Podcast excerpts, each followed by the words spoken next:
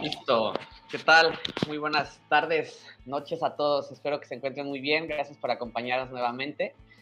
Aquí eh, estamos con Jacinto, una vez más, de invitado, ya que la última plática que tuvimos nos quedamos con ganitas de continuar la plática, ¿no? Como siempre. Y eh, pues para los que no lo conocen, eh, él es, Jacinto Gesnel, es el, él trabaja actualmente para el TEC de Monterrey y es director del programa de arte digital. Bienvenido, Jacinto, ¿cómo estás?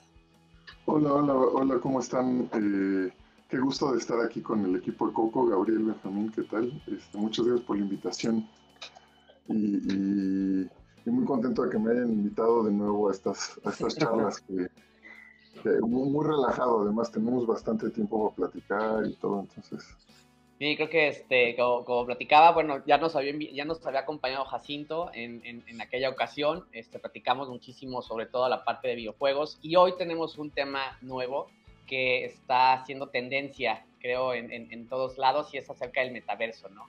Que eh, y básicamente aquí lo que vamos a platicar el día de hoy es acerca de si es, una realidad, es una expectativa, qué vamos a esperar y, algunos otros puntos aquí con el experto de Jacinto y también con Gabriel que eh, dejaré que se vuelva a presentar como todos los lives que tenemos. Gracias, gracias por presentarme Benjamín. Este, su servidor Gabriel Medina, aquí de Coconut. Este, y pues como siempre, Jacinto, un placer. Sabemos que te gusta eh, sacar muchas palabras de tu boca, entonces por eso eres realmente invitado a este tu espacio. Salen muchos temas para platicar siempre con Jacinto. Gracias. Pues nada, pues, ¿por qué no? Vamos a empezar ahorita, ¿no? O sea, creo que algo muy importante para todos los coconautas que este día nos a acompañar es hablar justamente sobre qué es, ¿no? O sea, qué es el metaverso. Hay como varias definiciones, eh, la palabra es nueva, es, es, es, ya es, este, es vieja, es más usada. Empecemos a platicar, ¿cómo lo ves, Jacinto? Para ti, ¿qué es el metaverso? Eh, justo, justo les decía antes del programa, pero lo voy a repetir así, ¿no? Desafortunadamente nadie puede decirte qué es el metaverso, este, tienes que verlo por ti mismo, ¿no? Eh, ahí es mucho como las palabras de Morpheus en Matrix. La realidad es que pero de verdad nadie sabe qué es el metaverso. Eh, hay por ahí un, vocablo ¿no? que, se, que se inventó Neil Stephenson, un, gran escritor, por cierto, ahí, eh, en su novela Snow Crash. Y ese metaverso o metauniverso era una experiencia inmersiva. En esta novela de ciencia ficción, ¿no? el metaverso es una experiencia inmersiva multisensorial, ¿no? que, que, que, además nos conecta en red de manera masiva y donde todo ocurre. Eh, la economía, eh, las reuniones de trabajo, el placer, eh, todo pasa o todo, todo por algún, de algún modo está permeado por, por este metaverso. Y, pues este metaverso es, yo creo que, no solamente es un, es un ambiente eh, de realidad virtual como lo conocemos hoy en día, sino que tendría, si, nos basáramos mucho en la novela, ojo, en la novela, que inventa el vocablo, pues tendría que tener también cosas de realidad aumentada, tendría que tener también un chorro de hardware que no existe todavía que, que, lo soporte. Eh, y incluso probablemente, y yo me imagino también de, ciertos tipos de interacción, hasta algunas mejoras en interacción eh, mente humana-computadora, ¿no? vamos para allá con Neurolink, ¿no? Con Neurolink vamos para allá, pero, pero bueno, yo me acuerdo, por ejemplo, cuando era niño, eh, eh, antes de que, de que, existiera el Internet, así de viejo soy, uh llegué a ver en una revista que estaban experimentando con este tema de, de realidad, eh, perdón, de, conexión mente-computadora, ¿no? De mente-máquina. Y, conectaban unos monos, les abrían a los monos, eh, este, les quitaban la parte de arriba del cráneo y los conectaban directamente a la computadora. Y estaban las fotos de los changuitos ahí, este, eh, los chimpancés con, con el cráneo abierto, eh, para este tipo de experimentos. De terror, ¿no? Es más, no sé si en los 2020 dejarían a, alguien hacer ese tipo de experimentos. Se, vería demasiado crudo todo, ¿no? Como que se vería muy crudo, ¿no? La época de la prohibición. No lo sé, no, no lo sé, ¿no? pero, pero bueno, se, se hizo, se avanzó mucho con eso y, y ahora ya no se necesita intervenir directamente en la mente, pero bueno, creo que hay de eso. Eh, creo que mucho de lo que también implica un metaverso como el de, de Snow Crash tiene que ver, por supuesto, con la economía, ¿no? Eh, y, toda la economía ahí está basada en el, en el, metaverso. Ya, digamos, de repente con lo de las criptos parecía que vamos por ahí, creo que teníamos por ahí un tema, ¿no? Pero no necesariamente Pues está un poco relacionado, a fin de cuentas, creo que un poco el metaverso con cripto. Sí, sí. Sí, está relacionado, pero igual no, no es, no es eh, citando un poquito una frase más, más de la época ya de los que ahora son abuelos, no es lo mismo que lo mismo, ¿no? Decían. Y, no confundamos la magnesia con la gimnasia, también era otra frase. Entonces, de repente, pues sí, mucha economía, obviamente va a haber un ámbito económico ahí, pero tampoco hay que ignorar otras cosas, ¿no? No es como que vaya a suplantar. Que, creo que es lo que de repente nos confundimos, ¿no? Decimos esto es lo nuevo y pensamos que automáticamente eso suplanta lo anterior y ya se ha probado muchas veces que no es así. ¿no? Salen los e-readers, pero seguimos teniendo libros. De hecho, los libros son una tecnología en muchos sentidos superior al e-reader. ¿no? Eh, eh, la verdad, ¿no? Y, tenemos, home theaters, pero no por eso dejamos ir a, de ir a las salas de cine. O sea, a lo que voy es que de repente pensamos que algo nuevo va a sustituir lo anterior y ya se ha probado una y otra vez que es así. Creo que el metaverso uh, nos va a probar lo mismo, ¿no? Va a sumar, por supuesto, va a sumar muchísimas cosas, pero no necesariamente viene a, suplantar eh, entretenimiento, educación, eh, salud, pero eso, pero eso, eso pasa con, muchos de los, o sea, por ejemplo, me acuerdo que todo el mundo decía que con las iPads, ¿no? Con las tablets iban a desaparecer los periódicos, ¿no? O sea, o con el rollo ahorita del juego en mobile, iban a desaparecer las consolas. Las consolas. Y simplemente lo que hacen es fragmentar el, mercado que está y, se está volviendo más bien esto en, algo de nichos, que antes era todo uno y ahora se, se divide, ¿no? Sí, pero fíjate, creo que hay una gran diferencia con este concepto, vamos a pensarlo como concepto del metaverso, porque no, digamos, lo que se está platicando como metaverso no existe todavía. eh, que era algo que hablábamos también de, Perdón, perdón. Definición en construcción. Definición en construcción, sí, porque depende de cómo lo definas. Igual existe hace décadas, ¿no? Hablábamos justo Second Life, eh, World of Warcraft, son metaversos de hace muchísimo tiempo, si lo ves así. Eh, de repente, bajo muchas definiciones de metaverso, dices, pues que no es un videojuego, o sea, que no es lo mismo. O sea, es pues un videojuego. Eh, hay Minecraft, es un metaverso, pero de repente no, dice, no, no, no, es que el metaverso tiene además la la la, ¿no? Y dices, bueno, pues ya si le pones todo el la la la adicional, todo ese shalala, eh, esos, esos y fus adicionales que hacen que sea metaverso, eh, eh, pues entonces todavía no existe y entonces también se convierte en un hipotético y entonces estamos platicando de algo que realmente no tiene forma, ¿no? Entonces eso va a ser lo difícil incluso de encontrar expertos, ¿no? Yo no podría decir que nadie es realmente... Ni, el señor Zuckerberg es experto en metaverso. Nadie es Ni, la compañía Meta es experta en metaverso. No, nadie sabe bien qué está haciendo ni bien cómo va a funcionar. Eh, y, bueno, o sea, sí, le están, le están entrando muchos jugadores reconocidos a hacer sus propios metaversos, ¿no? Ya se nota.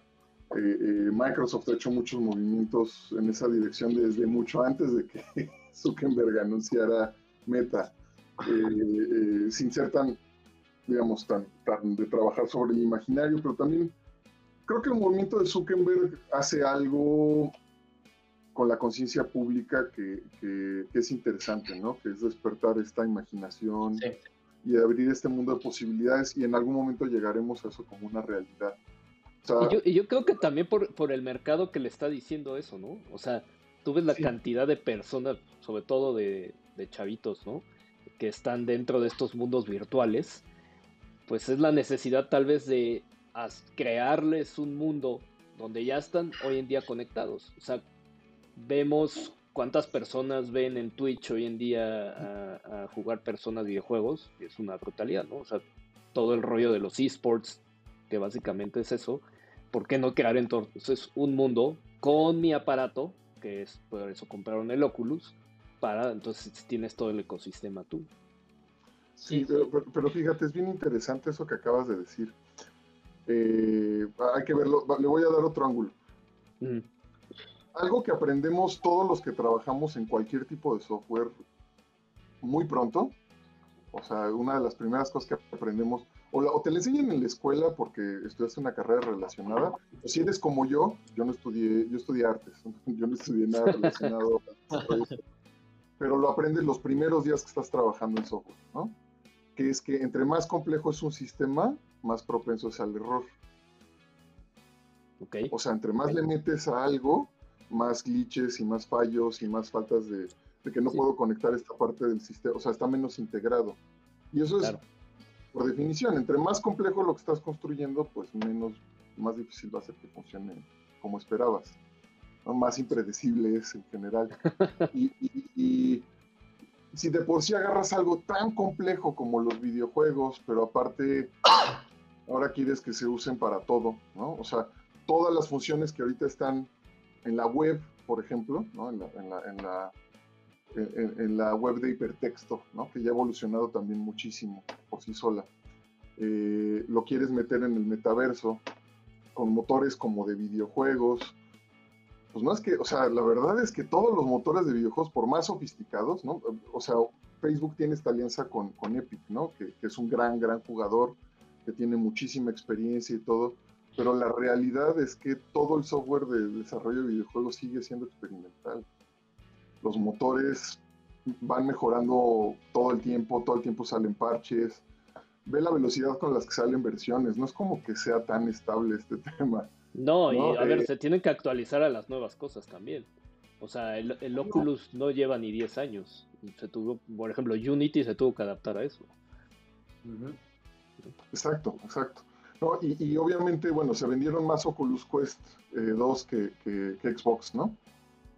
Pero eso no quiere decir que, o sea, vamos, mucha gente juega videojuegos todavía en su celular, en su PC, en su sea, de hecho, muchos de los éxitos de los del éxito de videojuegos que de repente podríamos pensar como prototipos de metaverso, como Fortnite, eh, World of Warcraft, eh, el mismo Minecraft, es porque son multiplataformas y son muy accesibles y no te exigen un equipo tan elevado, ¿no? Aunque son juegos claro. Eh, con, con, un, con una, digamos, con presencia gráfica y lo que sea para jugar eh, Fortnite no necesitas un maquinón tan pesado como para jugar Cyberpunk 2077, por ejemplo. Bueno, ah, incluso ahora... También Roblox, ¿no? También Roblox, también que ha sido algo que ha crecido impresionante y básicamente está la gente hasta desarrollando ya, ¿no? Que es una locura. Sí, sí, sí. No, de, hecho Roblox es también su... Eh, podría ser su, su pre-metaverso, ¿no? Second Life obviamente yo creo que es el más, el más hablado porque tiene una un chorro de propiedades en común con el imaginario del metaverso. Y aún así no, ¿no? Porque de repente lo que presentó Zuckerberg en su, en su conferencia, que además hay que recordar que todo lo hicieron con VFX, o sea, no, no están grabando nada de lo Exacto. Sí, sí. Ese metaverso que presentó Zuckerberg es tan real como una película de Marvel, ¿no? Entonces, este, es lo que está buscando, está, buscando llegar ahí, está buscando llegar ahí. Claro, claro, pero, pero eh, vamos, a lo, a lo, que voy. Eh, eh, incluso Second Life, pues, es como si además de, de a Second Life o esto cosa que presentó Zuckerberg, es como tienes un videojuego, pero además va a funcionar como, como Zoom o Google Meet o cualquiera de estas plataformas, pero además también va a funcionar como, como, como si fuera un Discord porque además le quiere poner una parte que sea open source, pero yo voy a controlar el mercado, pero eso sí puedes hacer side loading. es como su propio Android, pero no, quién sabe. Pues a fin de cuentas ni él sabe qué va a funcionar. yo, como bien decías, es un experimento que mientras lo vaya usando la gente y la data que ya tiene de la gente que usa Oculus, va a ir moldeando algo para llegar a ese metaverso del, de meta, ¿no? Pero es que de hecho yo, yo, yo, yo lo pondría también que, o sea, desde la presentación de Meta, ya empezó el experimento. O sea, ahí es cuando empezó, porque ha, generado pues, muchas reacciones, ha generado mucha confusión, ¿no? También en, en qué, qué, bien, qué no bien, qué hay que hacer. Por ejemplo, eh, en, temas, por ejemplo, comerciales aquí en Coconut, ¿no? O sea, es, es ahora ya cuando platicas con algunos leads, ¿no?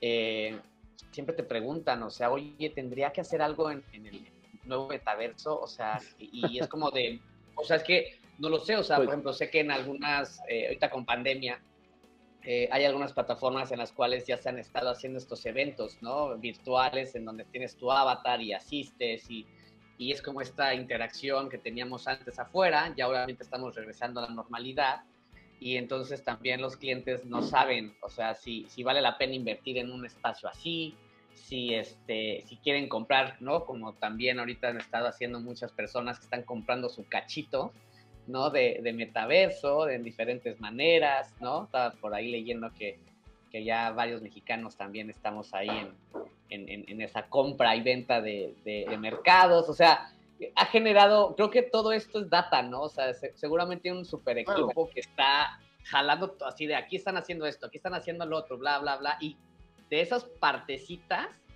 va a salir lo que en cinco años dice que va a salir, ¿no? Porque también puso ese deadline, ¿no? De cinco años. Este, y quién sabe, ¿no? Quién sabe que salga en el futuro y también la gente que está apostando por lo que está entendiendo de lo que va a significar, pues es igual una moneda al aire, ¿no? Tanto con el tema de, pues de los NFTs y el cripto que también está ahorita pues, súper pues, volátil, ¿no? No, pero, pero fíjate, creo, que estamos ignorando, fíjate, ahí, va, ahí va, estamos ignorando muchísimas cosas. Y voy a poner ejemplos de cosas que he notado que, se, que de repente se están ignorando mucho para señalarlas, pero solo como ejemplos, ¿eh? creo que es la punta del iceberg. Eh, hay cosas que ni podemos imaginar los que estamos aquí platicando y que también seguramente van a salir más adelante. Eh, por ejemplo, una, básica es el tema de la, de, justamente de la sensorialidad. Eh, fundamentalmente el gran obstáculo que sigue teniendo la realidad virtual es el tema de la propiocepción. Es decir, cómo nos eh, eh, percibimos nuestro cuerpo dentro de ese espacio virtual. No está realmente tan trabajado. O sea, sí, ok, es más inmersivo que estar viendo un televisor o que estar en una sala de cine es suficientemente inversivo? Esa sería la pregunta básica, ¿no? Creo que hay, varias cosas, ¿no? Por ejemplo, de hecho ayer, ayer, ayer vi la película de Real Player One, ¿no? Que es este, una buena referencia, ¿no? Y justamente en esta parte inversiva y, los, me estaba acordando de, lo que comentas, de pues ya todo el complemento, ¿no? De, de cómo puedes justamente ya traer la parte sensorial que bien comentas con algún tipo de kit, ¿no? Que puedes ya utilizar, este, que no sabemos cómo va a funcionar eso. Bueno, de hecho, en teoría, por ejemplo, el PlayStation VR que presentaron, el nuevo, va a traer ya estas funciones sensoriales dentro del, dentro del visor y de los controles, ¿no? Como mucho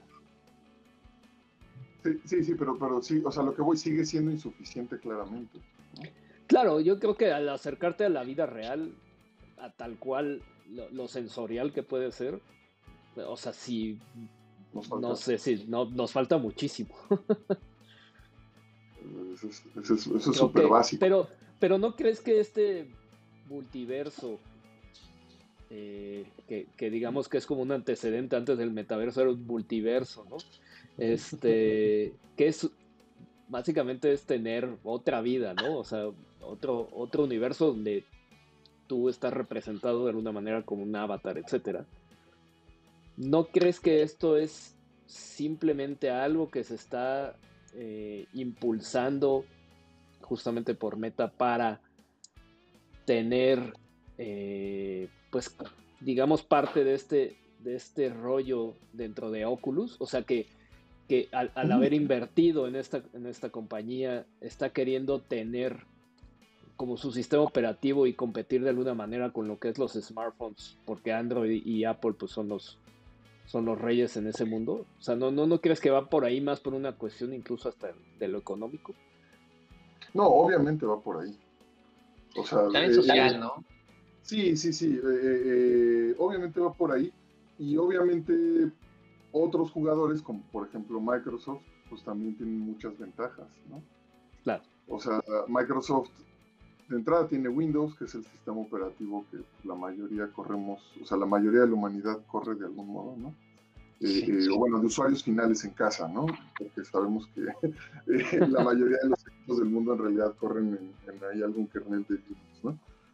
Pero, pero de todos modos estamos aquí usando Windows todos los días la mayoría, algunos otros usando macOS, pero también realmente cuántos usuarios de Apple han comprado un Oculus Quest, habría que hacer de repente el, el, diagrama de Ben a ver cuánta gente hay ahí. Mira, ahí estás. y, habría que ver. No, no, pero a lo que voy, o sea, vamos a ver, ahí, ahí va, a pasar algo raro, ¿no? Eh, eh, yo creo que de repente justo van a salir hardwares que compiten, software que compite, como al principio de los smartphones, recuerdan, ahorita tenemos dos jugadores, es casi un duopolio, ¿no? Pero al principio de los smartphones había chorral de sistemas operativos, eh, los el teléfonos hermoso Symbian, el hermoso, este, ¿cuál era el otro de, el Windows, Windows Phone estaba? Windows Phone, exacto. El difunto. ahorita ya Windows ya dobló las manitas lo que sigue con Android, ¿no? Este, pero, pero en su momento, pues Windows, o sea, el mismo Microsoft trató de entrarle ahí. Yo creo que lo que va a pasar con el metaverso, una etapa importante así, ¿no? Donde las cosas no tienen forma, donde las innovaciones son muy rápidas, son saltos agigantados. Ahorita ya con los smartphones nos pasa que sale un celular nuevo y dices, bueno, pero ya que cambia, ¿no? A veces este, si no eres, este, si no estás en la industria de la tecnología o no tienes un estilo de vida muy geek, pues no necesitas cambiar de smartphone tan rápido. Las características no son así eh, eh, brincos, brincos agigantados como eran al principio, ¿no? Que generación con generación sí era completamente otra cosa. Sí, claro. Eh, ahorita ya cada generación, pues más bien ahí las empresas hasta te van chiquiteando avances, ¿no? Cosas que ya tienen las te las van dando como goterito para poder seguir anunciando cosas. También es un tema de profit, ¿no? Al final del día. Lo mismo eso que y, Eso y se enfocan también en lo que, a final de cuentas, la gente está pidiendo, que es mejor batería, mejor cámara, ¿no? Sobre todo esas dos cosas, que es lo más usado.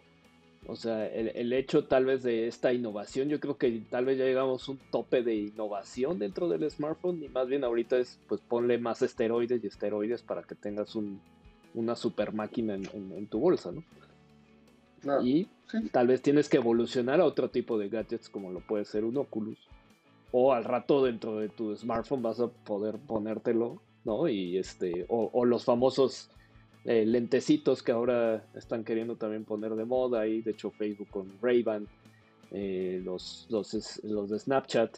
O sea, puede ser que sea el camino al siguiente, a la siguiente conexión de tu gadget, ¿no? Con, con algo que, que traes puesto, que los wearables, ¿no? Los wearables yo creo que van a, ser un jugador importante en el metaverso, sobre todo los lentes, los smart glasses, ¿no? que Google hizo su intento. es que estaban espantosos. no, bueno, pero, pero aprendieron. E, es que, mira, no se nos debe olvidar, por ejemplo, eh, Apple mucho antes del iPhone sacó el, la Newton. ¿no? Y, antes del iPhone teníamos Palm. O sea, yo creo que con el tema del metaverso apenas vamos a entrar a una etapa como de la Newton y la Palm. Y todavía no bueno, ya hay, ya hay varios jugadores, entre comillas, ¿no? O sea, está JVC, está eh, Sony, está Oculus, o sea, ya hay cinco o seis compañías haciendo justamente estos eh, lentes virtuales, ¿no? Pero, pero estoy de acuerdo que los wearables es una parte importante de la conexión que, incluso con lo que platicamos ahorita de lo sensorial, o sea, porque creo que por ahí es donde puede también agarrar esta, esta cuestión. No, y los, en muchos sentidos yo creo que también todo el tema del, de los espacios inteligentes. No voy a hablar nada más del hogar o del trabajo inteligente en general. Los espacios inteligentes, ¿no? Ciudad, trabajo, tránsito, transporte. Eh, conforme tengan más penetración, pues también se van a hablar más con el, ahora sí que el Internet de las cosas se va a conectar más con, con, el metaverso y también nos da otro tipo de experiencia, ¿no? Eh, eh, o sea, eso va a ser, eso va a ser interesante. Pero fíjense, la otra, otro ejemplo de cosas que estamos ignorando, la mayoría de estas novelas, Snow Crash, para empezar, ¿no? De donde sale el nombre metaverso, pero también Ready Player One y, y, muchas otras en las que puedo pensar, eh, son distopias, o sea, digo, no soy el único diciéndolo, ¿no? El gusto lo platicaba también con este Humberto Cervera hace unos meses, pero mucha gente, a ver, ¿en qué momento es como de la novela tiene una cosa, hay una cosa que se llama metaverso que es horrible, casi es como si la novela te dijera no hagan el metaverso, ¿no? Y, de repente estos billonarios de hoy día que, que todos son como villanos de película de James Bond dicen, ah, es una gran idea. Sale en la novela distópica y dicen, y hasta voy a usar el mismo nombre. Este, es como, ok. Eh, o sea, voy a usar la, la, novela Snow Crash, que habla de, del metaverso y de cómo no tenemos que crear el metaverso. Es una gran inspiración para crear el metaverso.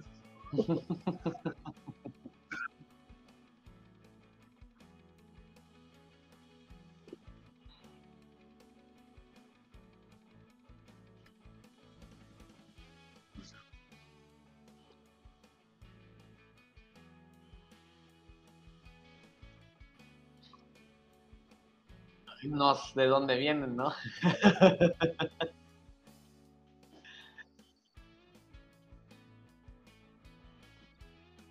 Sí, justo se refiere a eso. De, hecho, fíjate, hay un tema en, interacción. Si quieres, hablamos un poquito de lo que es interfaz y resolución.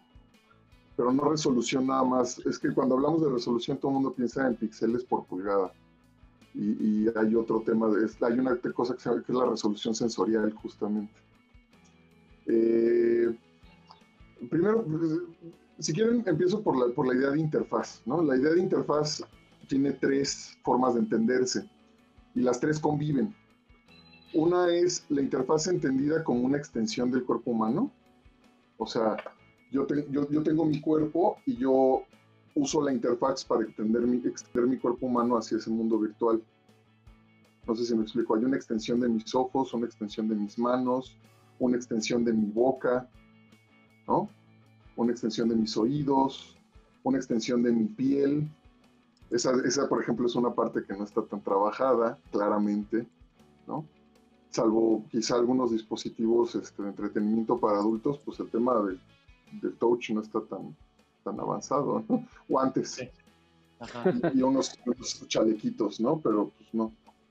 Eh, eh, y, bueno, ese, es importante, ¿no? Entender interfaz como, como extensión del cuerpo humano. Luego la segunda es entender interfaz como un entorno, ¿no? Dentro de este espacio virtual con el que puedes interactuar, o sea, la interfaz como algo en lo que te sumerges. Y ahí es donde entra esta idea de lo, de lo de lo virtual, ¿no? Eh, hacia donde vamos con, con, el metaverso un poquito. Eh, eh, en este sentido, estás, estás en este entorno que estás modificando con tus acciones. Y luego la interfaz, que como estamos más acostumbrados a pensarla, los, de repente los desarrolladores, que la interfaz como superficie, ¿no? Esta idea del front-end y la interfaz es una superficie donde el usuario conecta con, con, todo lo que está pasando en backend, ¿no? Es como, un, es como un telus, como una pequeña telita, una capa, como la tensión superficial del agua, ¿no? Y ahí, ahí está la interfaz, ¿no? Como una pues, pues, pues un poco yo lo pondría como analogía como el teatro, ¿no? O sea, tienes justamente lo que ven las personas y atrás es el backend. el backend, exacto. ¿No? Y, y, lo que hay que entender es que las tres ideas de interfaz son reales y las tres conviven. O sea, no, pero, pero luego se nos olvidan las otras dos. O sea, muchas veces, si somos developers, como pensamos en software, la interfaz es, e, esa, superficie, ese telus, ¿no?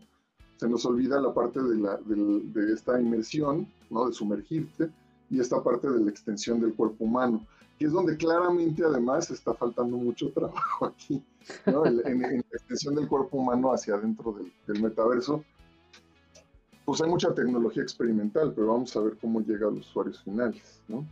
Eh, eh, digo, tengo buenas expectativas, pero de repente no sabemos si decir van a ser tres años o van a ser 30. Sí, es completamente subjetivo, ¿no? Porque, o sea, hay, como bastantes factores, inclusive también, por ejemplo, en, ahorita que platicaban sobre lo, cómo están desarrollando o cómo están estas gotitas cayendo, ¿no? Sobre el tema de los móviles eh, para todo esto igual ahorita este, realmente no hay como mucho, ¿no? O sea, no hay como mucha referencia y, van a entrar como en un, vamos a entrar yo creo que en, una, en un periodo de, pruebas literal, o sea, de, estar sacando nuevos, eh, pues sí, como gadgets, por llamarles de alguna manera, ¿no? Que puede ser desde, desde tu smartwatch, ¿no? Que, que bien comentabas, que, que, van a estar como muy, muy bien conectados y o cualquier otro tipo de producto, ¿no? Que pueda llegar a, generar. Ahorita lo, mencionabas, ¿no? En, el, tema para el entretenimiento para adultos, que sí han tratado de innovar en esa parte, ¿no? Este, y pues tampoco no es tan, tan probado, entonces no es tan grande, o sea, etcétera. O sea, no sé ni, o sea, realmente no tengo ni, ni, datos de qué tanto venden, ¿no? En ese aspecto, pero bueno, sí han tratado de, de llevar el, entretenimiento para adultos hacia como el siguiente nivel, ¿no? Este, como te lo ponen luego en las películas, ¿no? En ese, en ese aspecto, ¿no? Eh, pero bueno, creo que, creo que aquí, pues sí, hay como esos puntitos que están como muy abiertos. Y de hecho, bueno, quería, quería preguntar acerca de, cómo, cómo ven relacionado la parte de los NFTs, ¿no? En, en, en, en el metaverso, si, si va a tener relevancia, porque también es algo que eh, pues hemos estado notando que, que hay mucha plática. De hecho, igual hay, sabemos de algunas personas, este, emprendedores, que están tratando de incursionar con el tema del metaverso, estos espacios virtuales con NFTs, ¿no? Este, hacia, por ejemplo, videojuegos, ¿no? Y que están empezando a tener ciertas interacciones y relaciones. Y no sé, o sea, ustedes cómo ven como ese desarrollo, ¿no? O sea, esa integración de, de estos puntos con estos espacios virtuales o, no, de hecho actualmente ya la tiene, o sea, ya hay algunos juegos por ahí que utilizas el NFT que compraste como tu avatar dentro del juego, ¿no? Y creo que ese es el, el, punto clave porque también hay como un hate, creo, al, NFT por ahí en, internet que dicen que nada más es un JPG, un PNG, este, que te lo venden en cripto.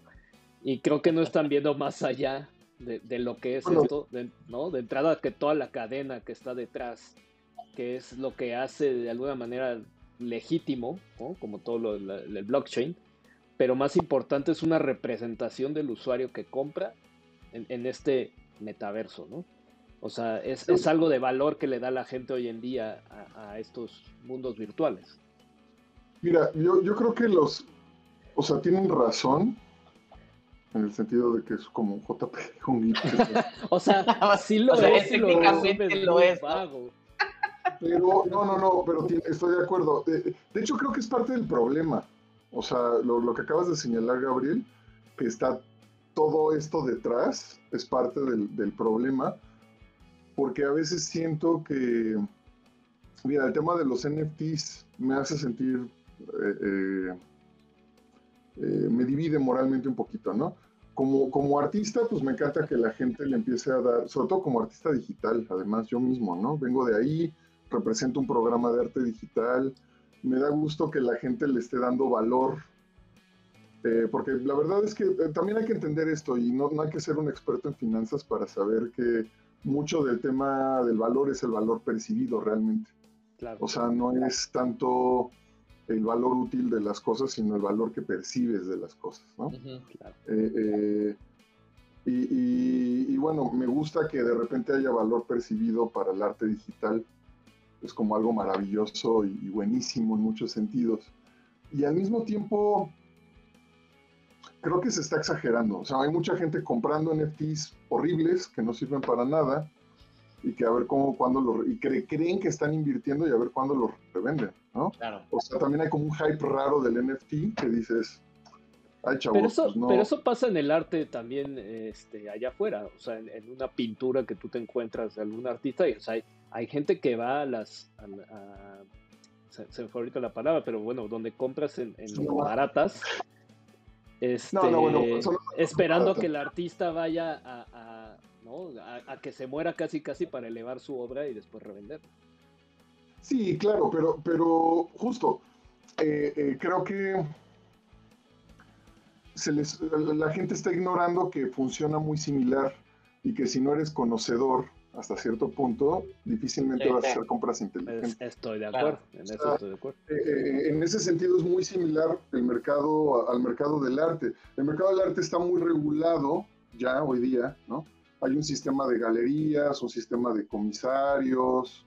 Eh, bueno, comisarios son los que te comisionan que hagas una obra que no has hecho, ¿no? Como artista. Hay un sistema de subastas, o sea, hay una red de casas de subastas. O sea, el mercado del arte trae siglos de evolución detrás. Eh, eh, está reguladísimo, ¿no? Y la verdad, aquí entre nos, mi sugerencia, fíjate lo que voy a decir, pero mi sugerencia es que si no sabes nada de arte, si no sabes nada de arte, ojo, no de tecnología, no de qué es un NFT, Sí. ni siquiera tienes que saber que es un token no fungible, ¿no? Si no sabes nada de arte, mejor compra arte del modo tradicional que NFTs. Eh, es una inversión mucho más sólida, creo. Pero, pero creo que ahí lo estamos este, reduciendo a que el NFT solo es arte No, no, no. digital. Creo que lleva más No, claro, más allá de eso, ¿no? No, pero el NFT no es muy diferente, y y es que va un poco de la crisis también. Yo creo que el NFT no es muy diferente a un título de propiedad eh, eh, eh, impreso, es como una versión digital súper sofisticada de un título de propiedad impreso sellado por X, X autoridad y firmado por el artista, por ejemplo. Sí, es tu, O tu- sea- tu certificado, ¿no? De que es original. Eso es lo que es un NFT, básicamente. Eso es lo que, de fondo, fíjate, Sí, Mucha resumido, resumido, sí. De, de fondo eso es un NFT, es un certificado de propiedad, de fondo. Y, y de propiedad de que, sí, algunos, ¿no? En, de repente en Twitter o, o en algunos videojuegos, tu NFT va a estar conectado a tu identidad. Está padre. Pero en otros casos, o sea, hay gente aventándole lana a los NFTs y acumulando NFTs de changos que no van a hacer nada con ellos después. ¿sabes? O que van a No, tener no. un valor histórico y entonces... ¿No en te gustan los Bored Apes entonces? No, el borde, el borde es de los menos peores, fíjate. Es que de repente entras a las tiendas eh, eh, menos... re- Es que lo que hay que entender es que no está tan regulado. O sea, no hay un Ah, sistema no. de galerías, Pero, no hay pero, curadores. pero justo lo que decías, o sea, ¿cuánto lleva el mercado del arte a comparación del NFT? El NFT lleva cuatro años. No, pero es eso, el mercado del arte va, va a penetrar el mercado del NFT, ya lo está haciendo. Sí, sí, claro. A medida que justo los board apes allá andan por ahí, o sea, los board apes son de lo más regulado que hay. O sea, hasta eso, eso podría ser buena inversión. Yo estoy hablando de todo. o sea, de repente es un GIF animado de, de blanco-negro, ¿no? De, de 120 por 120 píxeles y nada más es una animación estroboscópica y te lo están vendiendo en 80 dólares y hay alguien que lo compró. Pe- pero también es, eh, estamos de acuerdo que eso pasa también en, en- tanto en cosas que se están poniendo de moda y en cosas donde se maneja mucho dinero. Sí, sí. Pero eh, eh, no, es que creo que de fondo también hay mucho lavado de dinero en los NFTs. Por ejemplo. Y también eh, el problema, y, y no lo podemos ignorar, y, y- y aquí, aquí me pegarían un- varios amigos que tengo que son anti, anti por ese tema, la parte ecológica, ¿no? O sea, el impacto ecológico de los NFTs, en general de las criptos, es ridículo, ¿no? Y habría que preguntarnos dos veces si lo vale realmente eh, para muchos de los casos en los que se están peleando, ¿no?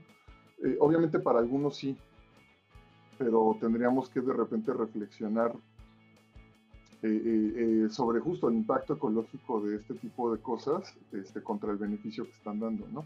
Insisto, y, y- y por un lado me hace sentir muy bien como artista digital que de repente el arte digital tenga esta, esta tensión, ¿no? Pero otro lado digo, "Oh, no necesariamente era la atención que queríamos o como la queríamos, ¿no?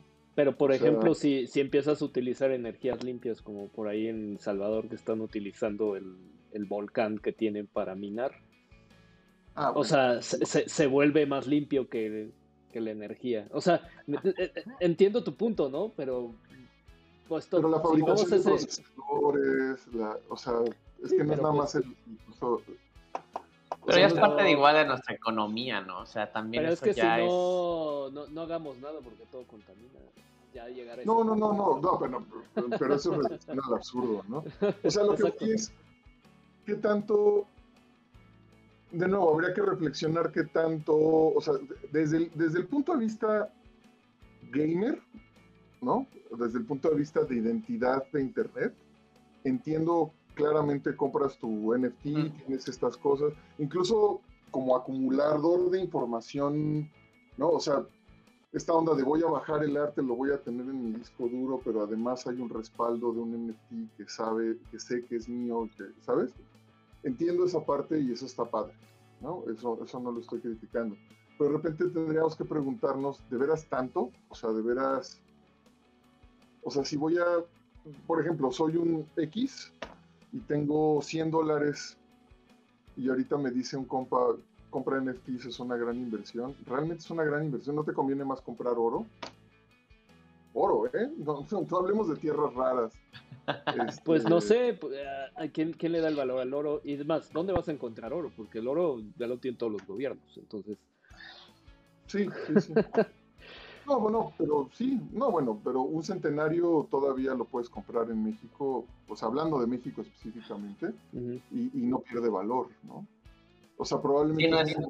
no, es, de riesgo, también es esa parte, ¿no? Que aquí, por ejemplo, igual algo importante es, hablando sobre la parte social, ¿qué representa? O sea, también creo que ahí viene esa parte, ¿no? De, ok, bueno, si estás comprando todo esto digital, ¿qué probablemente va a tener cierta, cierto valor o interacción más adelante en lo que se vaya a desarrollar o lo que se vaya a crear para tener este espacio y para tener como esta nueva identidad, etcétera. Pero también, por ejemplo, hablando de la, de la parte social, ¿qué representa para uno o qué va a representar para uno poder llegar a decir que tienes N cantidad de NFTs? O sea, porque al final eh, puede ser como, como dices ahorita el arte, ¿no? De, de dentro de ciertos círculos, pues el hecho de que tú tengas en tu casa ciertos eh, colecciones, cosas de arte, o sea, lo que sea, porque puede ser desde un automóvil, ¿no? O sea, el que tiene su, colección de Ferraris o de, Mercedes, etcétera, o, todo eso tiene un, tema social, ¿no? Tiene un impacto social. Entonces también pues todo, Pues es que también va por ahí. El, el, hecho de que yo tener un avatar que nadie más tiene, es, un tema social que yo quiero demostrar en este multiverso, en este metaverso, de que yo soy dueño de ese avatar. Y, ahí, y ahí podría ser justamente como la respuesta a por qué comprarías un NFT y no oro. Porque tal vez para ciertas personas vale Puedes más. salir con tu lingote de oro en, Instagram. o sea, eh, por eso, el tema social es muy interesante porque también empieza a generar, ¿no? O sea, estos estos pasos, ¿no? Estos, este cambio de, percepción o de interacción con la sociedad, ¿no? Que, está generando. Sí, pero, pero justo, es que es lo mismo. Eh, ¿Qué valor tienen todas las personalizaciones que le hice a mi MySpace? o sea, yo, yo invertí horas y horas y horas y horas en ¿Y qué valor tiene hoy día mi MySpace? ¿no? O sea, porque ya, no, está en trending tampoco, ¿no? Es que no se nos debe olvidar cómo funciona el software. O sea, ¿quién habla de IRC ahorita? Bueno, Discord está ahí y es básicamente IRC vuelto a inventar, pero un poquito diferente, ¿no? Pero, pero Slack, Slack y Discord son iteraciones de IRC, básicamente. y, pero pues ya, y todavía hay gente usando IRC, pero, o sea, la relevancia, o sea, ¿cuánto, ¿cuántos videojuegos que se vendieron, que la gente compró, ya no existen y no se pueden jugar y nadie tiene una copia funcional? Muchísimos. Muchísimos videojuegos, videojuegos. Por eso compro mis videojuegos físicos. No, no, pero, pero justo no, físicos, o sea, físicos que, que, se arruinaron todas las, todas las este, boards y ya no hay. O sea, de arcade hay muchos juegos que por ahí la gente de la comunidad de Mame justamente tiene, tiene su lista de arcades que nadie ha hecho el dump y que nadie ha localizado un, un, un, ROM dumpeable de ahí.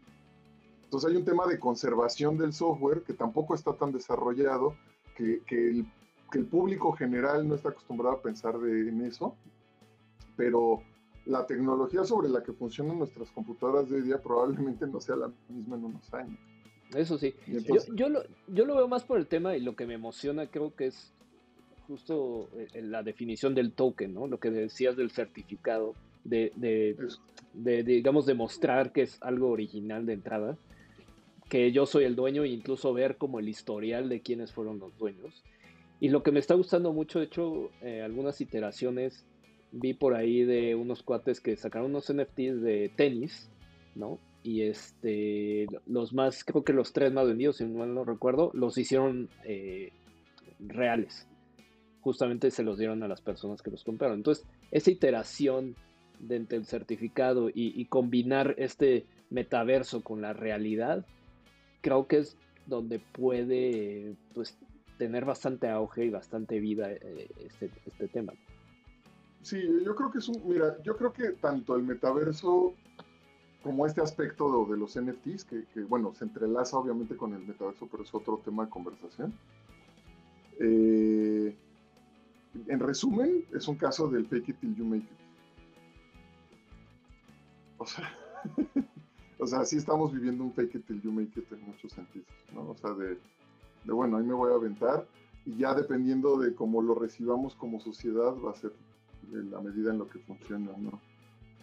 O sea, depende de nosotros. Creo que está en nuestra cancha como, como público, como masa consumidora, darle forma, importancia o no, ¿no? Y también qué tan críticos somos sobre ciertas cosas, ¿no? Eh, eh, digo, regresando a lo del impacto ecológico un segundo nada más. Y eso aplica para todo, hasta para las búsquedas de Google, porque la cantidad de procesamiento que, se usa para... ¿Cuántos servers no tiene Google? No, no, no, es que tu búsqueda chistosa de, de este, por ejemplo, existen gatos con ojos morados, ya, ya tuvo un impacto ecológico, o sea, y creo que de repente por ahí es un tema nada más de conciencia, ¿no? De que sepas que eso pasa. Mucha gente no lo sabe. Es que mucha gente, hay gente que no, no sabe justamente cuáles son los pasos. El backend, o sea, la gente desconoce el backend de muchas cosas. Pero eso también son las famosas decisiones de compra, ¿no? Que eh, van relacionadas en, por ejemplo, en que tal vez a mí me gusta, no sé, la ropa negra y la traigo desde China con Shane, ¿no? Y, y por qué no en vez de eso consumes algo local que justamente tiene una ya no, ya no estamos yendo a tomas ecológicos, pero tiene una huella de carbono mucho menor. O sea, creo que eso aplica en general en, todo, ¿no? En las tomas de decisiones. Pero, pero en este tema del, del metaverso, del metaverso. o sea, estas implicaciones sociales, yo creo que mucho van por el tema del, del show off, ¿no? Del, del, pues cuando entras a un juego multiplayer, tú le quieres presumir al otro que ya tienes cierta ropita, cierto avatar, cierto cochecito, etcétera, etcétera. Creo que va más el tema de ahí de tal vez relacionar el NFT, que es algo único, que tienes el certificado, ¿no? que lo puedes demostrar y además te sirve para pues ponerlo básicamente en donde quieras, ¿no? En tus redes sociales, imprimirlo, e incluso este, sacar merch con él, etcétera. No, y justo lo que propone, por ejemplo, Zuckerberg en su metaverso, pues es tener el control completo de la economía. La cadena de valor completa. Completita. Y, eso que no lo han dejado sacar su cripto. Pero controlas desde, desde quién, desde los desarrolladores, o sea, quién sí, quién no. O sea, eres el cadenero de todo, el cadenero de tus usuarios, el cadenero de todas las transacciones y a todas les vas a sacar profit.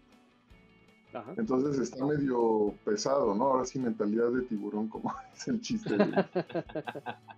sí, a todo, a todo, ¿no? Eh, eh, entonces de repente, bueno, no está tan mal, no está tan mal desde el punto de vista de profit, pues lo está haciendo muy bien. Y, más allá del profit que puede generar en el gas fee, eh, es el tema de la data, que por eso Facebook vale lo que vale, por la data que tiene. Por la data que tiene. Pero también, fíjate, o sea, lo, lo que, o sea, de repente ya le está pasando a Facebook, ¿no? Eh, y lo que ha pasado con otros gigantes antes, ¿no? Hubo un momento donde el monopolio de los search engines lo tuvo Yahoo. Es que, insisto, digo, perdón por de repente sonar tan viejo, pero yo he visto... no, pues es que si quieres, este, viste, tú viste caer a Geocities. Yo vi caer a Geocities, sí. Y Alta Vista. No, bueno. Sí. no, pero sí. No pero, no, pero sí, o sea, de hecho, bueno, esta es una historia que no cuento mucho, ya me voy a ir un poquito a lo anecdótico personal, pero eh, hubo un momento histórico, la segunda mitad de los 90, donde todo el mundo está adoptando Internet. O sea, Internet empieza en 1989 me sorprende todavía que hay gente que piensa que Internet empezó por ahí de los 2000, pero bueno, llegó a sus casas en esa época. En el 89 hay Internet, pero para que el Internet se masifique tenemos que esperar a la segunda mitad de los 90, ¿no? Al último pedacito del siglo XX. Y en esos últimos años del siglo XX fue un boom tan grande que generó una economía brutal, o sea, estaba trayendo unas cantidades de capital brutales, ¿no? y yo mismo fui uno de los beneficiados. O sea, yo, eh, sin prepa terminada, sin haber estudiado una carrera, estaba ganando más de lo que he ganado jamás en mi vida. O sea, nunca he ganado más dinero de lo que ganaba yo en esa época, teniendo 17, 19 años. Nunca más, ¿eh? Ahorita tengo un título de maestría, trabajo en una universidad importante, lo que quieras. O sea, lo que gano es como, digamos, ya con inflación y lo que quieras es como la tercera parte de lo que ganaba yo en ese entonces. Eh, eh, porque, porque eso estaba en el imaginario de la gente, todo, era como una fiebre del oro de Internet, tal cual, una fiebre del oro de Internet. Todo el mundo, Internet, Internet, Internet, ta, ta, ta, ta, ta, ¿no? Y pum, pum, y capital. Pero pues esa burbuja reventó. Y yo vi cientos de imperios caer, ¿no? Eh, eh, cientos de empresas irse a, irse a la quiebra. Eh, y, de repente, bueno, veo estas fiebres del oro, ¿no? Ahorita estamos en esta fiebre del oro del... empieza, empieza apenas a esbozarse una fiebre del oro del metaverso. Y no puedo evitar ser escéptico hasta cierto punto, ¿no? Me emociona, claro, está padre, claro, eh, las implicaciones como para quienes estamos en el ámbito de videojuegos son increíbles porque finalmente vamos a ser el mero centro de todo esto. ¿no? La tecnología que se usa para videojuegos ahora va a ser la tecnología en la que está basada toda la interacción digital. Fíjate el poder que vamos a tener los de videojuegos, ¿no? Sí, sí. Pero al mismo tiempo, pues somos miles de personas con trastorno de déficit de atención que, no, puedo evitar, sí, sí, sí, y, bueno, no, hay mucha, mucha gente de la, de la industria de videojuegos no tiene soft skills y, de repente, vamos a ver qué pasa con esa fiebre del oro, ¿no? O sea, no se nos debe olvidar que somos humanidad. y, por eso, no más bien también, más bien de aquí creo que, que haría una invitación también, ¿no? No, no a creo que sí, pues sigan su tripa, inviertan en esto si quieren, este, échenle dinero a los NFT si quieren, pero de repente creo que es más inteligente, pues ya que estamos en eso, si quieres una inversión de alto riesgo, invierte en un estudio de videojuegos. Make sense, sí. vamos, ahí, se los dejamos, ¿no? Ahí se los dejo de Porque vas a invertir en la gente que le va a dar forma a esto. Claro. O sea, comprar NFTs es comprar producto terminado en, o sea, es otra cosa. Invierte en, la gente que está desarrollando las cosas y que va a seguir sí, creo que creo que esto también se resume un poco y, va con un tema, de hecho, que nosotros también vivimos, de que, por ejemplo, mucha gente piensa que es una app, la subes al, al ¿no? a los mercados electrónicos y ya tienes miles de downloads. Y pues no funciona, es igual esto. O sea, aunque tú los compres o tú los hagas y subas estos NFTs a los eh, diferentes mercados que hay, pues no significa que vas a llegar y tener los downloads, ¿no? O las compras, o que el que tú compres se va a ir al, cielo el, precio que, tú estás esperando. Eh, eh, o, o, sea, es un poco como apostarle también en la bolsa sin saber, de, voy a llegar y, y le invierto todo mi dinero a mi patrimonio a esta empresa y resulta que se va al hoyo. Entonces. Es exactamente lo mismo, ¿no? Entonces, la verdad creo que es.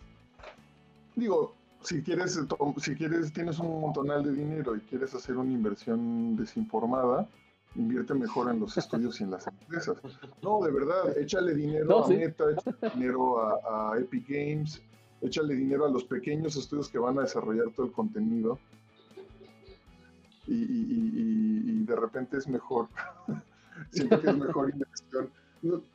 digo, o a la gente que está fabricando, o sea, pon un estudio de NFTs en lugar de comprar las NFTs. Fíjate lo que estoy diciendo. aquí también algo importante sería, por ejemplo, bueno, también ver el perfil de la persona. Digo, no lo conozco yo, o sea, pero el perfil de las personas que también están comprando NFTs y por qué lo están haciendo. O sea, porque yo he escuchado mucho, como dices, ¿no? Es de, bueno, oye, quieres, quiero invertir, este, y pues, oye, sabes que en vez de comprar una acción, compro un NFT, ¿no? O, por ejemplo, eh, ahorita hablando también de, de, estos espacios, ¿no? Que la gente también está empezando a comprar, me acordé de estas plataformas en las cuales ya te empiezas a hacer socio digital de, de hoteles, de de, casas, de, ¿sabes? Ya no tienes que estar ahí, ya te dan tu cuachito y, al final eh, tiene esta parte virtual, ¿no? En la cual te ofrece un rendimiento y todo. Entonces, creo que sí es como también como interesante como, como esa parte, ¿no? De, de, de, sí, o sea, porque por ejemplo, o sea, ahorita este, estaría increíble, o sea, imagínate que se hiciera campaña, ¿no? De invierte mejor, ¿no? Para generar un metaverso eh, el que el busca el metaverso que, quieres o, recibe el metaverso que quieres invirtiendo en, esto, ¿no? En lo que es la gente que lo va a, trabajar. Pero regresando al tema social, eso no sé qué tendría, o sea, qué, qué, favorece mi experiencia social el decir que estoy ahí o que estoy justamente nada más comprando mi firma digital, ¿no? Que es lo que mencionábamos. Es como, como para mí como, como persona que quiero, que busco, o qué tipo de reconocimiento deseo de las personas que me, que me, que me acompañan en la vida, ¿no? Que ahí es como, como muy importante. Sí, no, no, y fíjate, es la misma pregunta que nos tenemos que hacer con el metaverso en general, ¿no? Eh, ¿Para qué cosas sí va a ser un beneficio este tipo de interacción y para qué cosas es de repente un paso atrás o nos estorba o es hasta demasiado extra, ¿no?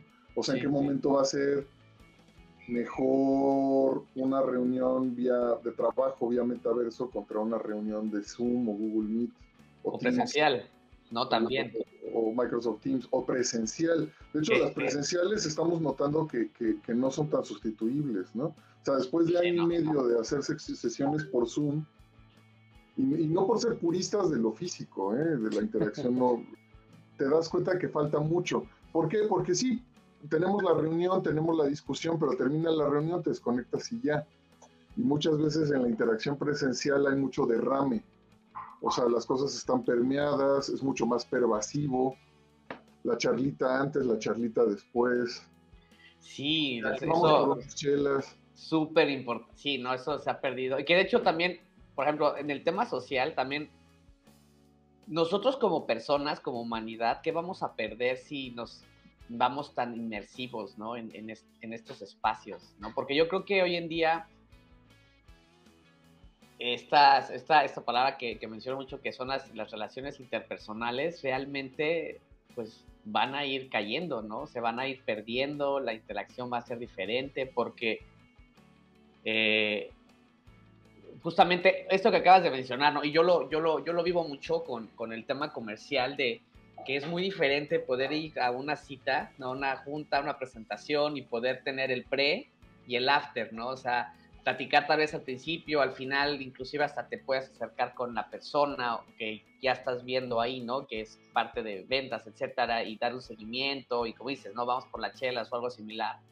Esto ya no, o sea, el otro estaba dando el ejemplo en una videoconferencia, ¿no? No, puede, no puedo llegar en la conferencia de, ah, oye, yo te conozco porque mi mejor amigo, la esposa, sabe quién eres, ¿no? O sea, ya, no puedes tener esas pláticas tan específicas en una reunión en, digital, pero definitivamente a lo que veas el metaverso, yo creo que va a generar ciertas carencias sociales que al menos nosotros teníamos antes. No sé ustedes cómo lo vean.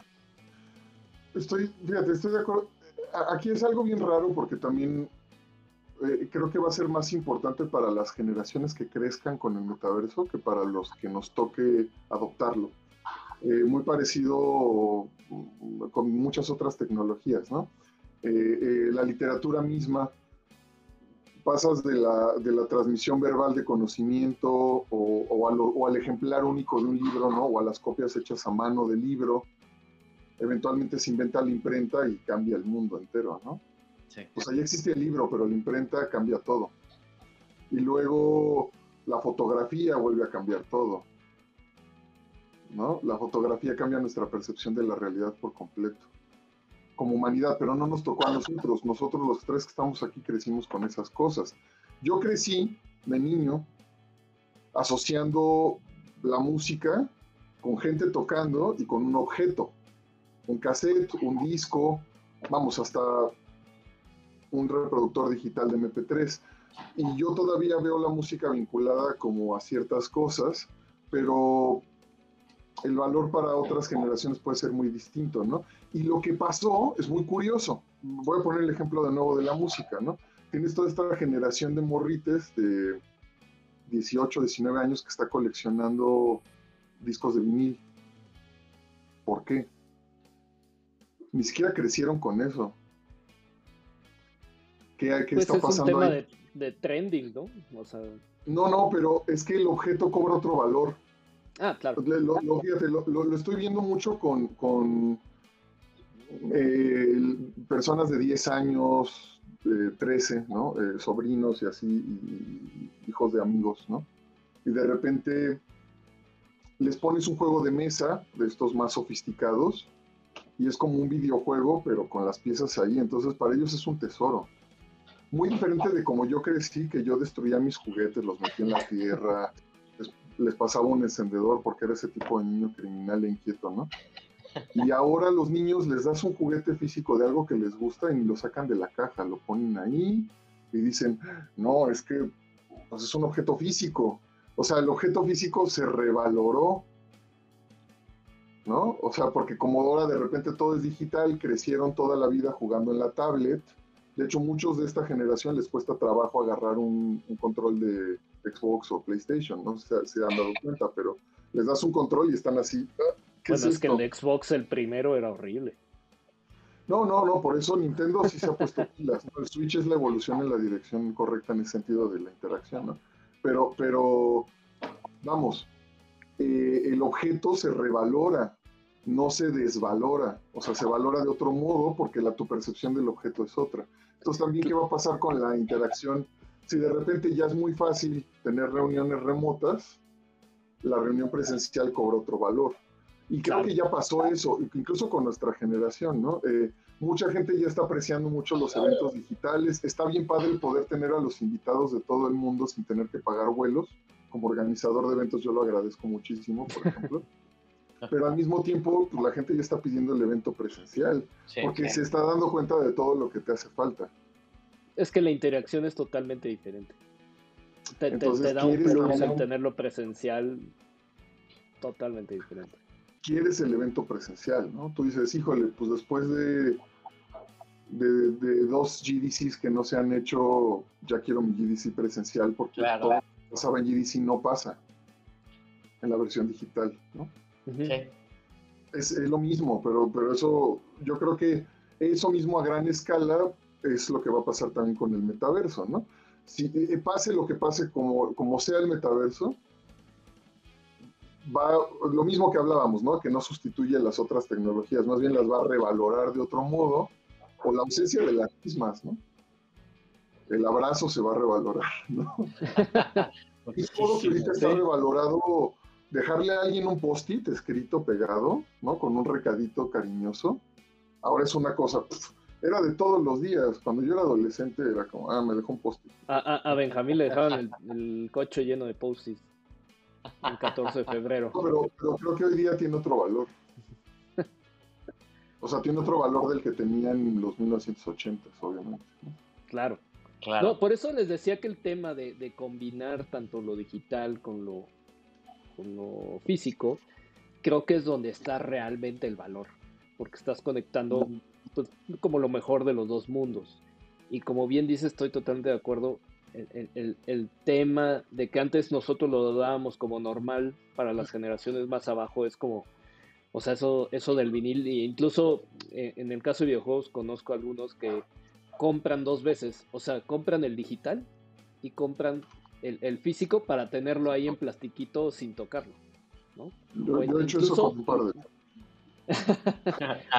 o, incluso, si nos vamos más atrás, a mí me encantaba, y es algo, o sea, los videojuegos que traían su bootleg, ¿no? Que traían todo, todo el librito para leer, incluso, eh, eh, pues, varias cuestiones de ilustraciones, de arte.